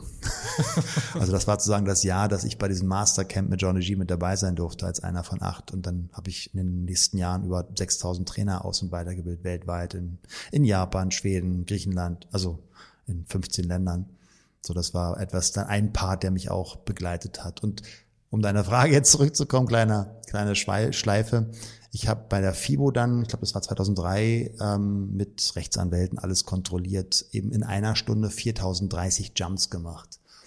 Also das ist so ein fließender Wechsel zwischen sitzend und stehend fahren, was du beim normalen Radfahren ja nicht machst, ist letztendlich, und das wissen die wenigsten, eine Technik, die letztendlich aus dem Kampfsport kommt. Also wenn du bei Katas vor und zurück gehst, hast du ja unterschiedliche emotionale States. Ja, also bist du hinten, weit, weiter weg vom Gegner, bist du entspannt, gehst du Richtung, du könntest eins in die Fresse bekommen, nach vorne einen Schritt, bist du angespannt. Und das ist beim Spinning genauso, wenn du auf dem Sattel sitzt, kannst du entspannen. Und wenn du im Stehen fährst, ist eine extreme Belastung für die Beine, das ja. zu halten. Und dieser Wechsel zwischen Anspannung, Entspannung, Anspannung, Entspannung, das eben, das schafft dann irgendwann dieses, deswegen auch das Symbol des Kreises beim Spinning. Also da ist sehr, sehr viel Substanz in diesem Konzept. Ähm, es, es darf fließen. Es, alles ist ein Kreis. Alles ist, ja, also Tag, Nacht, Sommer, Winter, Anspannung, Entspannung. Und da habe ich eben in einer Stunde 4030 gemacht mit einer durchschnittlichen Trittfrequenz von 136 Umdrehungen pro Minute. Und das Krass. weißt du. Das ist viel. Das ist viel. Also ja. da hatte ich jetzt nicht 28 Schläge pro Minute. Ja. das das glaube ich dir. Dann kennst du ja besonders dieses Gefühl, wenn der, wenn das Laktat in den Körper steigt. Jo. Und das vor allem, denke ich mal, wenn du dann keine Ahnung, während eines, eines Ironmans auf dich alleine gestellt bist. Da hast du es ja nicht so. Beim Ironman bist du ja letztendlich immer im aeroben Bereich. Ach so, okay. Da, also da versuchst du, wirklich versuchen mit Wattsteuerung. Mittlerweile geht es ja wesentlich besser als beim ersten, wo ich vollkommen abgekackt habe beim Radfahren nach der ersten Runde 90 Kilometer Schleife, weil ich das eben nicht kontrolliert hatte richtig ähm, nur über ganz genaue Steuerung, Wattleistung, wo ist die aerob-anaerobe Schwelle. Also du versuchst immer unter 4 Millimol zu bleiben, wenn man jetzt das Marder-Modell okay. nehmen würde, dass du eben nicht da dich übersäuerst, weil das wieder wettzumachen bei so einem langen Wettkampf, das kostet wesentlich mehr Energie und somit auch Zeit letztendlich, gerade dann beim Marathon. Aber du kennst mit Sicherheit dieses Gefühl, du ja. bist gerade sportlich aktiv und denkst dir, oder bist in einem Wettkampf und denkst dir, was in aller Welt mache ich hier eigentlich? Ich will nach Hause. was ist dein, was ist dein innerer Dialog, wie du mit solchen, äh, wie du mit solchen Tiefpunkten innerlich umgegangen bist oder immer noch umgehst? Das werde ich sehr häufig gefragt. Was denkst du dann in so einem Moment beim, beim Wettkampf? Die Frage, warum mache ich das, solltest du vorher schon beantwortet haben. Mhm. Deswegen habe ich mir diese Frage nie gestellt. Ich habe mich eher, habe mir Fragen gestellt, ähm, wann ist die nächste Verpflegungsstelle? Wie kann ich entspannen gerade? Äh, wo kann ich mich, also ich habe letztendlich Mentaltechniken sehr viel genutzt, sodass meine Gedankenwelt relativ stumm war. Also wir nennen das so interner oder externer Fokus. Also interner Fokus wäre ein Beispiel Konzentration nur aufs Zwerchfell, ja, auf meine Atmung. Äh, Konzentration nur auf das Geräusch, vielleicht, wenn ich durch Nase atme, was ich beim Marathon aber selten gemacht habe ähm, oder externer Fokus, nur das Jubeln der Zuschauer oder nur ein, das war meist der, der meist von mir verwendete Fokus, so ein zehn Meter vor dir wandelnder Punkt. Mhm. Also du konzentrierst dich wirklich vollkommen fokussiert nur auf den Asphalt und siehst nur den Asphalt, mehr nicht. Und natürlich manchmal so, wow, jetzt bin ich gerade, also es gibt so ein Bild bei mir beim, ich glaube, das war der zweite Ironman in Rot, gibt so ein Bild bei Kilometer eins, wo ich wirklich so ein vollkommen schmerzverzerrtes Gesichtsausdruck. Und ich wusste noch ganz genau, was da gerade in meinem Kopf von Dialog ablief. Oh Gott, und das hier 42 Mal. so, in dem Moment hilft dir, und das darfst du vorher trainieren, was du ja auch beim Training vorher schon tust, wo du auch Over-Distanz-Training hast, ja. also mal über die Distanz zu gehen, dass du sagst, okay, bis zum nächsten Kilometer Schild. Oder ähm, du joggst jetzt mal weiter bis zur nächsten Verpflegungsstelle. Also du, du unterteilst den Marathon in 42 mal ein Kilometer. Nur ein Kilometer laufen. Ja. So. Das ist auch der Trick beim, beim Radfahren gewesen. Ich weiß nicht, wer es war, aber ich glaube, es war ein, wie hieß der nochmal, ein Teamkollege von Jan Ulrich früher, der genau so durch die Berge gefahren ist. Also der Al quäl dich, du Sau. Ja, der das, genau, wer war, ähm, wie hieß der, der das gerufen hat?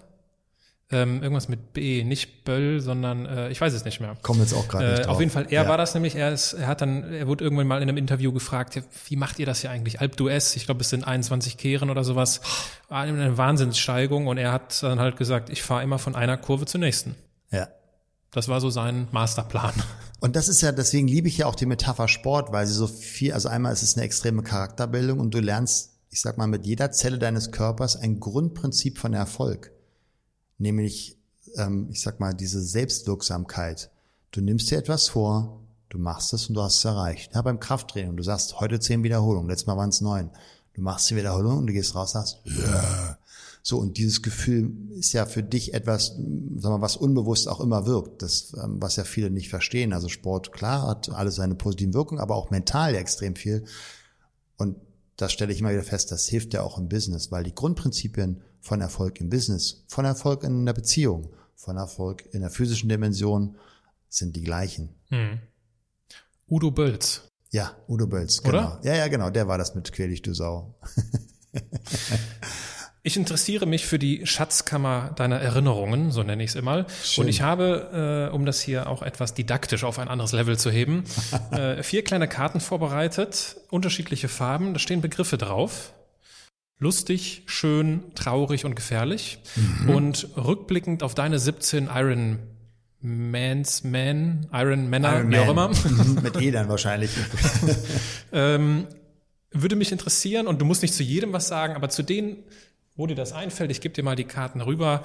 Äh, was, war, was waren Momente, die dir in diesem Zusammenhang einfallen, wenn du auf diese 17. Also nur innerhalb der Wettkämpfe? Ja, genau. Lustig. Also lustig fällt mir jetzt gerade schwer beim Wettkampf, weil das ist schon, also bei mir zumindest so ab Kilometer 90 immer schon eher leidend gewesen. Also das L übernehme ich von lustig, aber die anderen fünf Buchstaben nicht mehr. ähm, Nachvollziehbar. Also doch, es gibt einen Moment, das war beim letzten Ironman in Florida 2012. Und zwar hatten wir so ein bisschen Auswirkungen noch von der, ich weiß gar nicht, ob das Katharina damals war, also von diesem extremen Wirbelsturm. Und von daher war es mehr so ein bisschen wellig, als wir da in das Wasser laufen sollten. Und ich, ich, ich bin ein Fisch, also auch vom, vom Sternzeichen und ich liebe es im Wasser zu tummeln. Das heißt, ich bin immer dann wirklich so reingesprungen und habe die, die Wellen untersprungen. Und so nach 100 Meter gucke ich mich um und ich bin komplett alleine. Also die waren alle weit, weit hinter mir. Es hat sich dann noch im Laufe der 3,8 Kilometer verändert, aber ich bin dann irgendwie den ersten 100 von den 3000 raus, also noch ganz gut. Aber das fand ich total lustig. Das hatte geiles Gefühl. das war lustig. Schön. Also schön ist für viele, glaube ich, so ein bisschen oberflächlich, nur wirklich so vom ganz tiefen Gefühl her bei dem Ironman auf Hawaii, was ja schon einfach ein besonderes Ambiente ist, so diese Stimmung, diese, diese lebende Insel ja, ne, Lava, ähm, Vulkaninsel, also ganz andere Energie, wenn du da landest auch und das wenn du über zehn Stunden brauchst beim Ironman, ist es ja so, dass die, die Sonne, ich sag mal, innerhalb von anderthalb Minuten im Meer verschwindet. So. Und das war schön. Ich war gerade, ich glaube, so Höhe Energy Lab, also bei Kilometer, weiß ich nicht, um die 30 oder sowas. Also hatte noch zwölf vor mir oder vielleicht ein bisschen weniger. So, und dann habe ich mich eben umgedreht Richtung Meer und hab mit einem anderen Athleten und haben wir uns diesen Sonnenuntergang angeguckt und sind stehen geblieben, weil naja, weil Zeit war für mich wurscht. Ich wollte Ja. einfach nur ankommen und ich wollte es genießen. Also Ja. soweit man davon genießen sprechen kann beim Ironman. Aber das war einfach so, das war schön. Einfach sich auch die Zeit zu nehmen, so, oh cool, guck mal, wir sind jetzt hier. Wir, haben uns, ich habe mich vier Jahre vorbereitet, um jetzt da zu sein. Äh, Ich konnte mich qualifizieren. Das versuchen ja jedes Jahr ungefähr 100.000 Menschen in 30 Qualifikationswettkämpfen da nach Hawaii zu kommen. Also da darfst du in deiner Altersgruppe in den ersten drei bis fünf sein, damit du dahin darfst. Das war schön. Das war cool. Traurig. Mm, oh, oh, merke ich gerade, was pf, macht was mit mir. Ähm, es war 2005 war ich beim Ironman äh, in Frankfurt mit dabei mit zwei sehr sehr guten Freunden. Mm, Der eine von denen war sehr lange Jahre ein, Kunde von mir im Personal Training, also den habe ich wirklich von nichts zum Ironman gebracht und Auf der Laufstrecke waren natürlich ähm, von denen die Freunde bzw. Frau mit auf und mit Plakat und ey, äh, und meine Frau war nicht mit dabei. Und das war bei Kilometer 22, dass ich sagte so, irgendwas stimmt nicht. Und dann konnte ich nicht mehr laufen, weil ich wusste, das ist nicht die Ehe. Also ich bin am, äh, es war der Sonntag der Wettkampf, am Montag nach Hause und habe gesagt, wir trennen uns. Also weil ich einfach gemerkt, dass wir, wir teilen unser Leben nicht miteinander, wir leben komplett aneinander vorbei. Ähm, das war ein trauriger Moment, das und deswegen bin ich auch, also ich bin dann ins Ziel gegangen. Ich habe aufgehört. Das habe ich nicht beendet. Ich habe gesagt, das ich konnte ich konnte nicht mehr laufen. War wie so Akku, ja, wir hatten vorhin Strom, da war der Strom weg. Mhm. Krass. Ja, cool. Also ähm, spannend. Gefährlich. Also gefährlich hast du fast immer beim Radfahren mit dabei. Also weil du einfach äh, leider als gerade wenn es zum Beispiel so einen Runden, also wenn da Runden gefahren werden, viele dabei hast, die einfach nicht ihr Fahrrad unter Kontrolle haben oder manchmal auch einfach schon Balle im Kopf sind und nicht mehr mhm. richtig geradeaus fahren. Und ich war ja schon immer einer so der, der Schnelleren. Also beim Florida Ironman war ich ja, habe ich gerade gesagt, und nach dem Schwimmen und den ersten 100. Äh, nach dem Radfahren war ich insgesamt 17. Mhm. Also ich bin da eine 4,45 glaube ich gefahren. Das ist ein 37er Schnitt. Über 180 Kilometer und dann kam natürlich das Laufen, wo ich dann immer wieder abgekackt habe. also da hast du viele gefährliche Momente.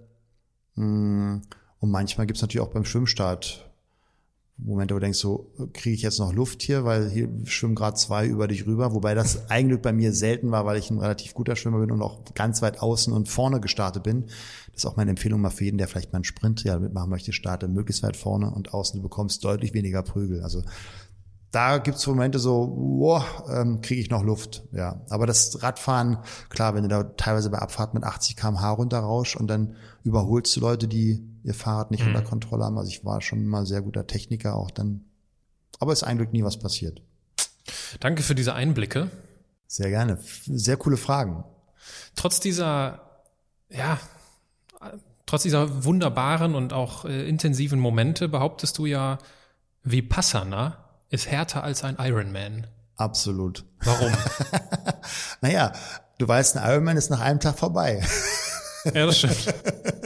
Und Vipassana, also die das nicht kennen, das ist ja eine Achtsamkeitsmeditation, die der Herr Gönker damals wieder sozusagen initiiert hat und mittlerweile weltweit gibt's mehrere Ashrams, ist glaube ich der falsche Begriff, aber so Tempel oder also Orte, mhm. wo du das machen kannst. Also hat nichts mit der Sekte zu tun, im Gegenteil, ist religionslos und ist ja angeblich die sogenannte Achtsamkeitsmeditation, die damals Buddha wohl genutzt hat, um zur Erleuchtung zu kommen. Ähm, und also darfst du dir vorstellen, zehn Tage lang kein Blickkontakt, obwohl du da vielleicht sogar mit deinem Partner bist und da mit 80 anderen Menschen im Raum. Also du guckst auf den Boden, das ist das Gebot. Ähm, zehn Tage eben, klar, kein Handy, kein Buch, nichts, also null irgendwie Impact von außen und auch zehn Tage lang Schweigen. Da dachte ich mal so, wow, das als Speaker, das wird echt, nur das war gar nicht so herausfordernd. Was das Spannende dabei ist, sind wirklich diese zehn, Ta zehn Tage lang jeden Tag zehn Stunden meditieren. Und ich war damals in, in Chennai, das ist in, in Südostindien, ist das, glaube ich, so. Ähm, ja, ungewohnt natürlich im Schneidersitz als Europäer. Das ist schon mal mit den ganzen Verkürzungen. Für die Inder, die flupp, flupp, die setzen sich hin und sind entspannt. Nur wir Europäer, wir haben dann so Rückenlehnen bekommen. Das heißt, du hast Hölle Schmerzen schon nach kurzer Zeit. Und es gibt eben vier Einheiten an, in diesen zehn Stunden Meditation. Also manche von denen machst du auch in deinem Zimmer alleine und manche machst du in der Gruppe, darfst aber auch mal aufstehen, ein bisschen spazieren gehen, kommst dann wieder. Nur viermal am Tag darfst du dich in dieser einen Stunde nicht bewegen. Null. Aber wie kommt man denn dann zur Ruhe, wenn es schmerzt? Das ist genau das, was eben da passiert. Also du lernst die ersten drei Tage, um da mal so einen Einblick zu geben, die ersten drei Tage ist die einzige Aufgabe, die du hast, dass du dich nur darauf konzentrieren sollst, dass die eingeatmete Luft kühler ist als die ausgeatmete in deiner Naseninnenfläche. Das ist das, was du wahrnehmen sollst. Was natürlich die ersten Tage überhaupt nicht geht, weil du bist ständig irgendwo anders. Da läuft dir eine Fliege auf der Nase, dann reagierst du, solltest du nicht tun. Äh, dir läuft ein Schweißtropfen im Hals entlang, weil es ja warm. Ne? Also sowieso eine Herausforderung bei so einem 38 Grad warmen Raum Temperatur wahrzunehmen, was wärmer oder kühler ist. Ähm, und so ein Schweißtropfen kann schon kitzeln. Ja, mhm. Der kann dich schon Konfuzius machen. Äh, und dann natürlich die Hölle Schmerzen. So, nur das Coole ist, und das ist das Geschenk, also zum einen sicherlich das Härteste, weil du einfach diese, diese Schmerzen aushältst über zehn Tage, was dann weniger wird, aber am Anfang, deswegen hören teilweise 50 Prozent in den ersten drei, vier, fünf Tagen auf. Mm, du lernst wahrzunehmen, was du denkst. Also du kriegst erstmal wirklich wie so ein Spiegel direkt wirklich vorgeklatscht. Was denkst du so? Und das ist das, was hart ist, weil wir alle Muster haben und wir alle, das ist evolutionär sinnvoll gewesen, den Fokus auf die Gefahren haben, also eher negativ denken und natürlich gerade durch Schule nochmal extrem gesteigert wird. Ne? Wo ist der Fokus, wenn du eine Arbeit zurückbekommen hast? Nicht auf die 120 Wörter, die du richtig geschrieben hast, sondern markiert in Rot, damit du es auch gar nicht übersiehst, sind die Fehler. Das heißt, dieser Fokus auf, habe ich falsch gemacht, ist ja sehr, sehr tief in unserem, in unserem Gedächtnis, unserer, unserer Art und Weise, wie wir denken, wie wir funktionieren, evolutionär sehr stark, ähm, sag mal, gefestigt. Also, und das erstmal wahrzunehmen, was für komische Gedanken durch den Kopf gehen. Ähm, und das ist das Geschenk, dass du einfach, aha, ich habe da ganz komische Dialoge. Also deswegen ja, sage ich immer, all die Themen, die ich referieren darf in Vorträgen oder im Seminar mit den Menschen arbeiten darf, ähm, dieses erstmal wahrnehmen, dieses achtsam sein, was ist, ist, das ist der erste Schritt. Dann verändert sich vieles. Und am fünften Tag bist du da mittlerweile so trainiert, also du trainierst wirklich deinen Fokus. Und das ist das weitere Geschenk, dass du diesen Fokus einfach aufrechthalten kannst, nur auf die Atmung. Oder später bist du so sensibel, dass du jeden Quadratzentimeter deines Körpers wahrnehmen kannst. Das dauert, ja, also hast auch manchmal so taube Flächen und sagst, ich, mein Bauch fühle ich gerade nicht. Und das dauert. Und irgendwann sollst du diesen Scan, wie so ein Scan, letztendlich mit deiner Atmung synchronisieren. Und ich weiß das noch wie heute. Ich habe da gesessen und okay, jetzt hier, es ist, was es ist und sitzt und ich hatte diese Höllenschmerzen und ich hatte so ein bisschen ein Battle mit dem Guru, also mit dem Meister da, weil der ist immer eingepennt beim, beim Meditieren und ich sagte, was für ein Vorbild, ne? Leistungsgesellschaft, der muss selber leisten. Nur ist ja vollkommen wurscht. Und also habe ich gesagt, ne, typisches Prinzip bei mir und das war die, das war der, die, mein Geschenk, dass es mir einfach bewusst geworden ist in diesen zehn Tagen. Mein ganzes Leben war immer Leistung, Vergleich. Leistung, Vergleich. Das ist sicherlich etwas, was uns voranbringt und antreibt, nur es ist eine extrinsische Motivation. Und kennst du ja wahrscheinlich auch diesen Satz, Vergleich ist die Anleitung zum Unglück. Mhm. Ähm, und das war das Geschenk. Und auf jeden Fall habe ich gesagt, ich zeig's dem heute und habe ich mich in diesen Fersensatz gesetzt. Also wo du so auf deinen Füßen sitzt. Und das ist ja so, wo du nach fünf Minuten echt das Gefühl hast, wo sind meine Füße? Ja, Durchblutung, dann die Unterschenkel, tut Hölle weh. Also du merkst es. Und jetzt, wir haben darüber vorhin gesprochen, ich bin ja Krankenpfleger, das heißt, ich habe eine medizinische Vorprägung. Also habe ich so richtig schön volle Programm Horrorszenario abgespielt. Da entsteht eine Thrombose, da entsteht eine Embolie, ja, ich krieg eine Lungenembolie, hier ist kein Arzt, ich werde sterben. So, das war mein Szenario. Und das zu erkennen ist natürlich irgendwie schon strange. Und dann immer wieder, nein, nicht denken, so nicht dieses einfach nur atmen, einfach nur wahrnehmen, was ist, es Energy flows, einatmen. So, das war immer dieser Kampf. Und ich hatte diese Schmerzen und irgendwann hatte ich es geschafft, diesen wirklich wahrnehmen, was ist, ohne zu bewerten. Hatte ich geschafft. Plötzlich war der Schmerz weg. Ich war Licht. Ich war Energie, ich war verbunden mit allem und ich hatte dieses ganz tiefe, dieses ganz satte Gefühl, Satko, alles, was du brauchst, ist in dir. Und ich glaube, das ist ein, ein Gefühl, was viele Menschen da draußen nicht mehr haben, weil sie ständig im Außen sind. Ja, Social Media, wie viele Followers, Feedback, bin ich jetzt gut genug, was, was bekomme ich für Anerkennung? Ähm, und dieses Gefühl zu wissen, alles ist da, Du brauchst nichts. Du bist das Zentrum. Das hört sich so, so platitüdisch an, weil das so gerne immer in irgendwelchen Sprüchen auf Postkarten steht. Nur da ist, da ist, wenn du diese Tiefe mal fühlst, nicht nur wiss, weißt, ja, nicht nur vom Verstand her weißt, sondern wirklich mal fühlst, das Geschenk kann dir keiner nehmen. Und das ist ein Riesengeschenk. Also von daher sage ich immer, wenn du deine Persönlichkeitsentwicklung auf ein ganz anderes Level bringen willst, mach mal diese Vipassana-Meditation und wenn du dich anmeldest, egal was mit dir passiert, zieh's durch. Mhm. Weil dieser Benefit, der kommt erst später. Du darfst erstmal durch die Katharsis laufen äh, um dann später, wie gesagt, dann die Gesundung deiner Seele zu bekommen. Hast du vorher schon meditiert? Ich hatte vorher als, aber das war Ewigkeiten her, als 18-Jähriger mal so einen Yogakurs mitgemacht und da haben wir auch meditiert und der hat auch Trance mit uns gemacht. Also da hatte ich auch schon mal so eine Art Out-of-Body-Erfahrung und habe dann deswegen motiviert, auch mit ne, Mahatma Gandhi gelesen und so und die Autobiografie eines Yogi von Paramahansa Yogananda, habe ich meditiert und das war mega cool, weil ich habe wirklich fünf Stunden damals für Abiturprüfung auswendig lernen können. Mhm. Also ich konnte die ganzen Bücher auswendig mit einer Leichtigkeit, wo ich mich heute frage, Slatko, wie hast du das damals gemacht? Kannst du ein bisschen davon nochmal rüber retten? ja. Wem würdest du denn Vipassana nicht empfehlen? Ähm, jemand, der also wirklich das Gefühl hat, er ist psychisch sehr instabil. Also es gibt zwar eine Betreuung, hm, nur wenn du jetzt wirklich gerade irgendwie vielleicht sogar in der Therapie bist, dann darfst du das Thema erstmal auf decken, ähm, jemand, der vielleicht weiß, dass er irgendwie ein stärkeres Trauma hat, weil das kommt alles hoch. Also das ist wirklich so, ähm, kennst du diese, diese Glashauben, wo du so, wenn du die schüttelst, kommt so mhm. zum Beispiel das Schneegestöber, so. Und das, was ja häufig ist, wir kriegen diesen, dieses ganze Gestöber, also wir sind ein Gestöber, aber wir kriegen es nicht mit, was da eigentlich alles rumliegt, wenn es stehen bleibt. Und das wirbelst du hoch und aber nimmst es dann wahr. Und das ist natürlich nicht immer, nicht immer schön. Also da kommt viel Schmerz auch hoch, da kommt auch viel Trauer hoch. Nur meine These ist, das erstmal wahrzunehmen und dem auch Anerkennung zu zollen, ist die Voraussetzung für eine Erfüllung und für ein wahres Glück und das auch wirklich dann fühlen zu können, jop, und das ist ein Teil davon. Und es ist okay so. Was würdest du denn jemandem sagen, der sagt, ja, Slatko, super, ich habe gehört, du hast da Vipassana gemacht, wertvolle Erfahrung, aber so Meditation, es ist nichts für mich, ich bin dafür zu unruhig.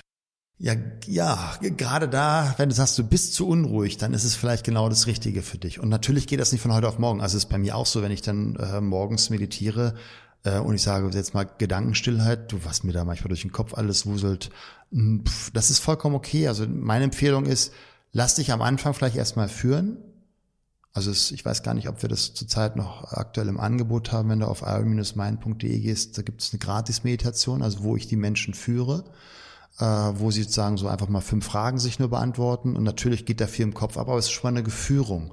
Und später wirst du diese Führung immer weniger mögen. Oder auch ein sehr cooles App, glaube ich, äh, Seven Mind. Mhm. Das ist eine coole App, die ich auch nutze ähm, die kriegst du günstiger, wenn du slash Ironmind sich anmeldest, aber können wir ja gerne die Shownotes reintun, dann kriegen die das günstiger, wenn du so ein Jahresabo machen wollen, wobei die App ja selber erstmal gratis ist zum Kennenlernen. Ähm, also am Anfang eine Führung, lass dich erstmal mit deinen Gedanken führen und später brauchst du es immer weniger. Und Meditation ist ja gerade im Gegensatz zu einer Trance ziellos. Und Manchmal hast du viel im Kopf, manchmal ist es weniger, manchmal schaffst du es dich wirklich zehn Minuten nur auf deine Atmung zu konzentrieren. Was es macht, und es ist wie Training ja, beim Radfahren, du trainierst ein Skill, nämlich Fokus. Mhm. Und das ist das Geschenk, dass du einfach fokussierter bist, dass du achtsamer bist. Und ich bin der felsenfest zu überzeugen, wir haben alle diesen inneren Kompass. Fühlt sich gut an, fühlt sich scheiße an. Und die meisten haben verlernt, diesen Kompass wahrzunehmen. Und dass wenn du das ist das Geschenk, du kriegst schneller mit, nee, will ich nicht.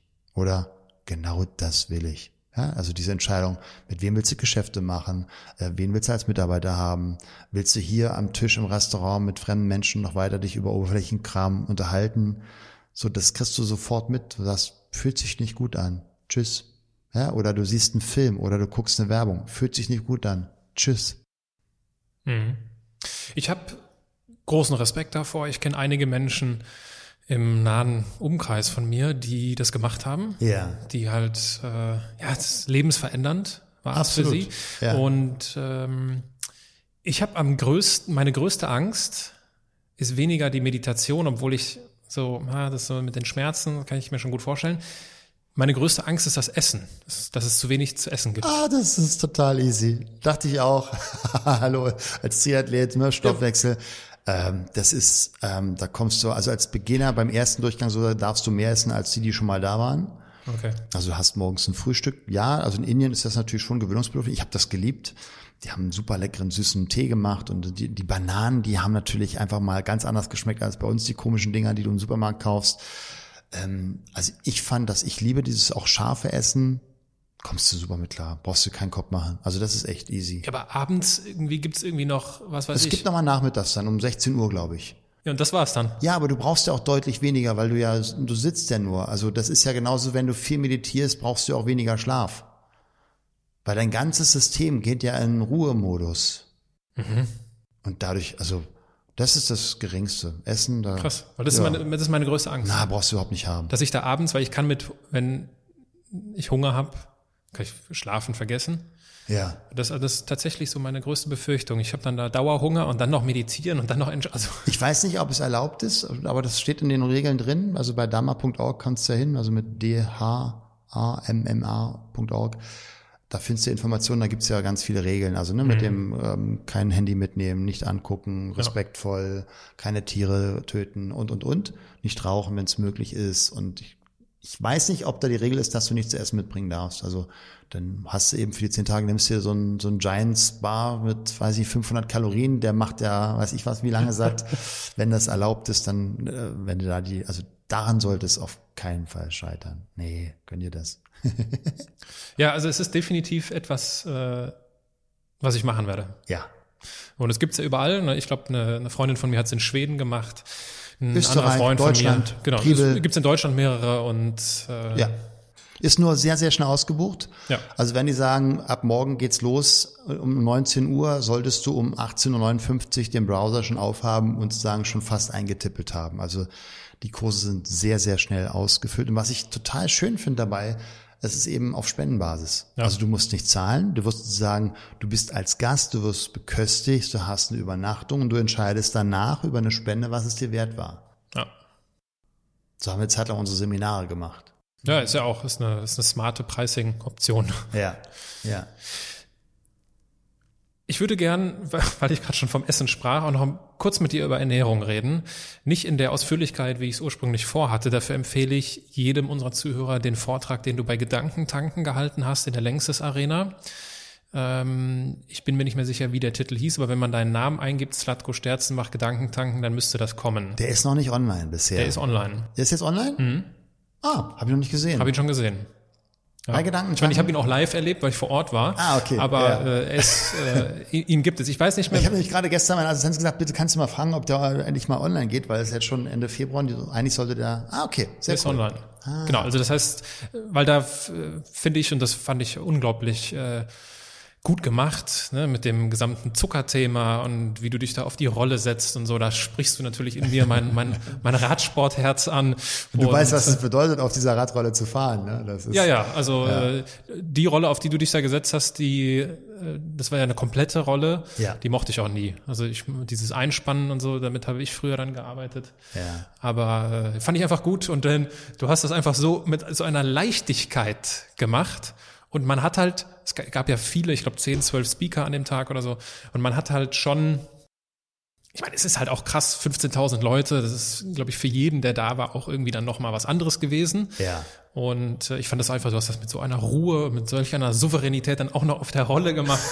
Das fand ich gut. Also deswegen die, die, die Videoempfehlung an der Stelle, um dieses Thema Ernährung einfach zu vertiefen Ja. und natürlich sich anzuschauen, was du auf deiner Website und so alles anzubieten hast. Aber vielleicht gelingt es uns in aller Kürze, den Zuhörern so den ein oder anderen Tipp mit auf den Weg zu geben, wie wir drei Sachen, gesünder frühstücken, gesünder Mittagessen und gesünder Abendessen können. Ich würde das gerne eher auf der Metaebene wieder aufhängen, also jetzt unabhängig vom Frühstück, weil das kann sich dann jeder selber ähm, zusammenbasteln. Der erste entscheidende Unterschied ist, isst du Lebensmittel oder isst du totes Mittel? Ich damit meine, ich, ist verarbeitet. Also wenn du etwas in deinen Einkaufswagen tust, wo eine Nährstofftabelle drauf ist oder eine Inhaltsgabe, eine Inhaltsangabe, dann weißt du, es ist kein Lebensmittel mehr. Und dann weißt du auch manchmal nicht, was dann alles da drin ist, was du nicht in deinem Körper haben möchtest. Also, wenn du einkaufen gehst und du kaufst Obst, steht nichts drauf. ist ein Lebensmittel. Wenn du Gemüse kaufst, steht nichts drauf, ist ein Lebensmittel. Wenn du Nüsse in der Schale kaufst, steht auch nichts drauf, ist ein Lebensmittel. Wenn du Eier kaufst, steht auch nichts drauf. Wenn du Fisch und Fleisch kaufst, steht auch nichts drauf. Ich weiß, das ist jetzt nicht mehr lebendig. Es wurde hoffentlich vorher vom Veganer totgestreichelt. Das war mein Standardspruch. Nein, also ich bin gerade auf dem Weg zum Vegetarier. Vegan schaffe ich noch nicht ganz, aber vegetarisch. Und ähm, wenn du aber Salami kaufst, weißt du schon nicht mehr, was drin ist. Und ganz ehrlich, willst du auch nicht wissen. Wenn du, um das mal bildhaft zu machen, wenn du einen Bio-Apfel nimmst und du packst den in den Boden und gießt da ein paar Wochen, Monate Wasser rauf, wird irgendwann mal ein Baum wachsen. So probier das mal mit Apfelkompott. Mhm. Das heißt, wenn es nicht lebendig ist, lebendig ist, kein Lebensmittel ist, dann ist es tot. Und natürlich ist das eine andere Energie. Es ist eine andere Energie, etwas frisch gepflücktes zu essen, als etwas, was verarbeitet wurde. Das ist der erste Punkt. Ist einfach mehr Lebensmittel und dann machst du schon ganz, ganz viel richtig. Der zweite Punkt, und das ist eine Erkenntnis, die ich von einer sehr langen und auch sehr intensiv und tiefgreifenden Ausbildung ähm, für mich mitgenommen habe, die sogenannte KPNI-Ausbildung, das ist die klinische Psychoneuroimmunologie. Also wirklich geschaut wird, welcher Mikronährstoff verändert welche Coenzymkonstellation an der Membran der Zelle. Also ich habe vieles nicht verstanden, aber egal. Nur die Grund, sag mal, die, so die, die, die, das Giveaway, das Takeaway, was ich für mich und gerne auch weitergebe, ist, Gesundheit ist Abwechslung. Mhm. Ja, also Vollkornbrot ist okay, nur jeden Tag vielleicht keine gute Idee, weil du in der Schale, so genauso wie bei den Hülsenfrüchten, das ist manchmal bei Vegetariern und Veganern ein Thema, sehr viel Saponine hast. Saponine ist einmal eine Substanz, die kann uns positiv stimulieren, aber es sind eben Substanzen, die die Pflanze in der Evolution entwickelt hat, um sich zum Beispiel vor Insekten zu schützen. Das heißt, so, ich sag mal, ein kleines kann manchmal ein bisschen toxisch wirken. Manche Saponine haben eine Wirkung bei manchen Menschen, dass der Darm porös wird und sie dann plötzlich Riesenprobleme mit Allergien bekommen.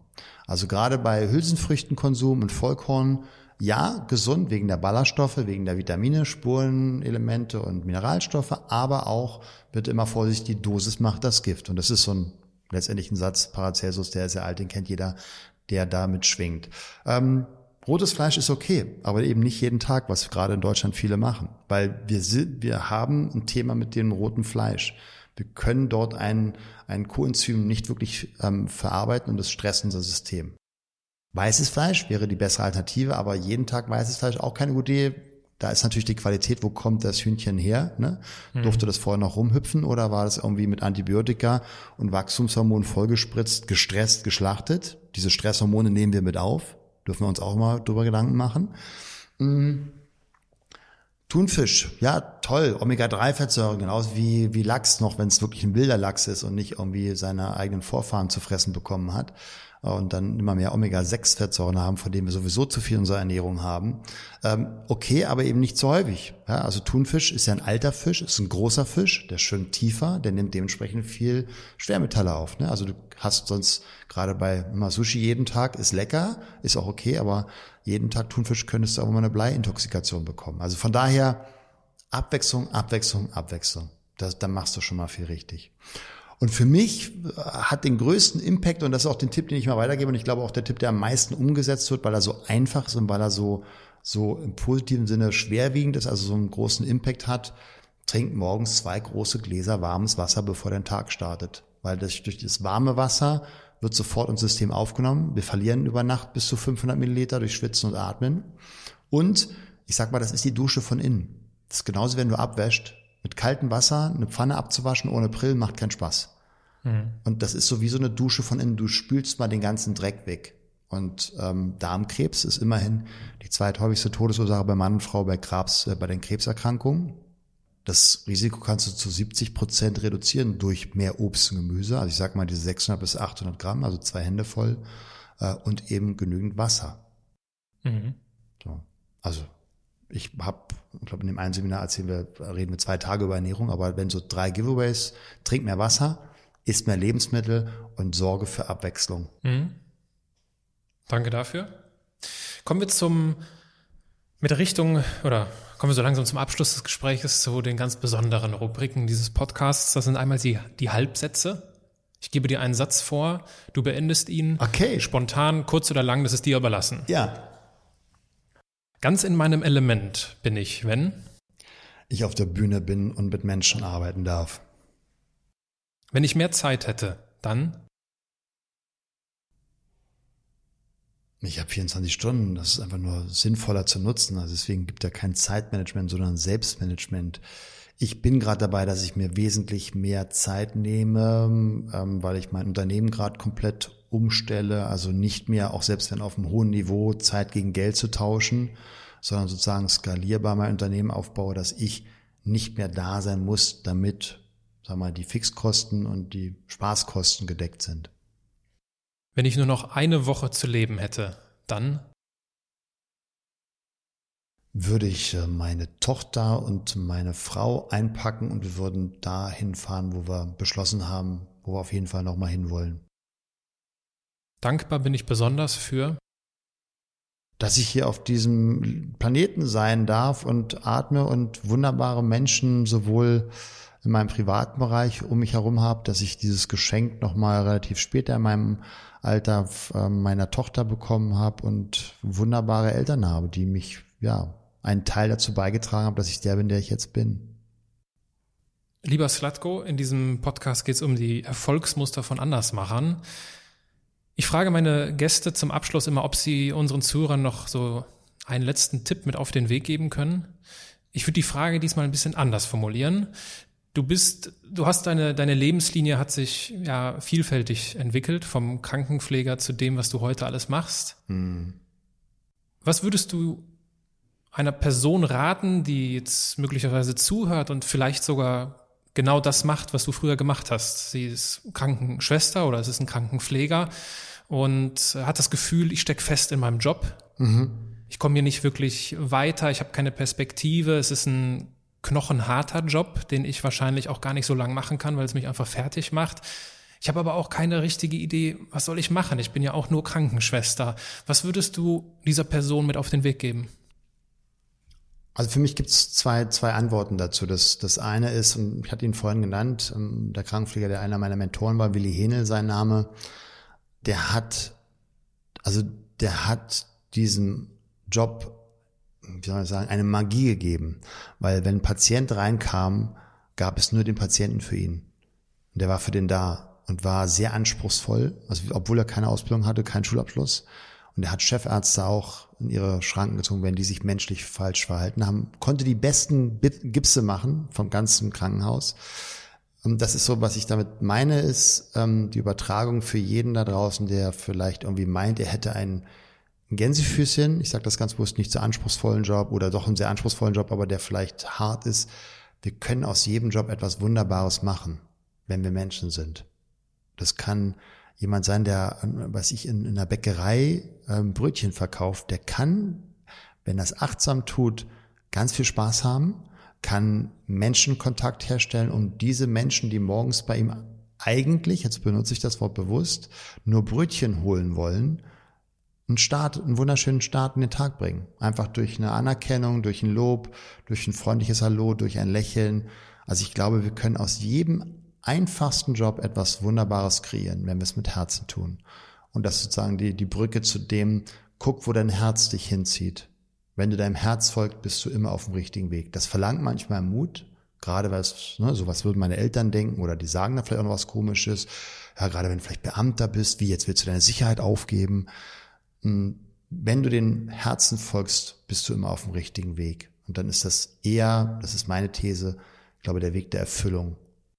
Unabhängig vom Außen. Hm, das verlangt Mut und guck also einfach mal, wenn du jetzt so gar nicht weißt, wie soll ich anfangen zu suchen, guck mal, was hast du als Kind, als Jugendlicher gerne gemacht? Welche Themen haben dich da umgetrieben? Welche Zeitung hast du damals gestöbert? Welches Thema, für was brennst du?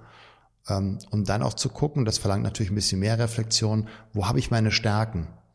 Also es gibt so diese Metaprogramme, unbewusste Motivationsstrategien aus dem NLP zu gucken, wo habe ich Flow? Bei welcher Tätigkeit habe ich Flow? Ist es dann zum Beispiel eins von diesen 30 Paaren zu, zu nennen, wenn ich mit Menschen arbeite oder wenn ich eine Aufgabe erledige? Ja, ich will das gar nicht werten. Jeder hat da seine Stärken. Es gibt Menschen, die haben einen extremen Flow, wenn sie eine Excel-Tabelle Formeln eingeben und mhm. sagen, was für ein geiler Tag, boah, habe ich super gemacht. wäre für mich Hölle. Ich liebe es, ja, so wie jetzt mit Menschen am Tisch zu sitzen oder, oder einfach zu arbeiten, zu kommunizieren. Und das herauszufinden, wo habe ich Flow, wo ist meine Leidenschaft, für welches Thema. Das kann ja, das ist ja das Geile in der heutigen Zeit der Digitalisierung.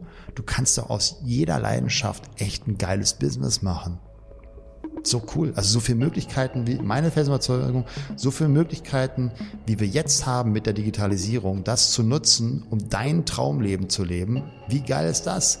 Ja, wenn du sagst, ich äh, bin Ameisenfan, um jetzt mal ein vollkommen abgefahrenes Beispiel, so, dann reist du durch die Länder, zeigst Filme von Ameisen und du wirst genug Leute finden, die sagen, wow, interessant. Ja, das ist jetzt ein sehr extremes Beispiel. Ob mhm. das jetzt Essen ist, ob das Reisen ist, also du kannst ja über Social Media damit dir wirklich, haben ja genügend Menschen mittlerweile gewiesen, ähm, wie viele Millionäre da mittlerweile entstanden sind, äh, da einen geilen Job draus machen. Mhm.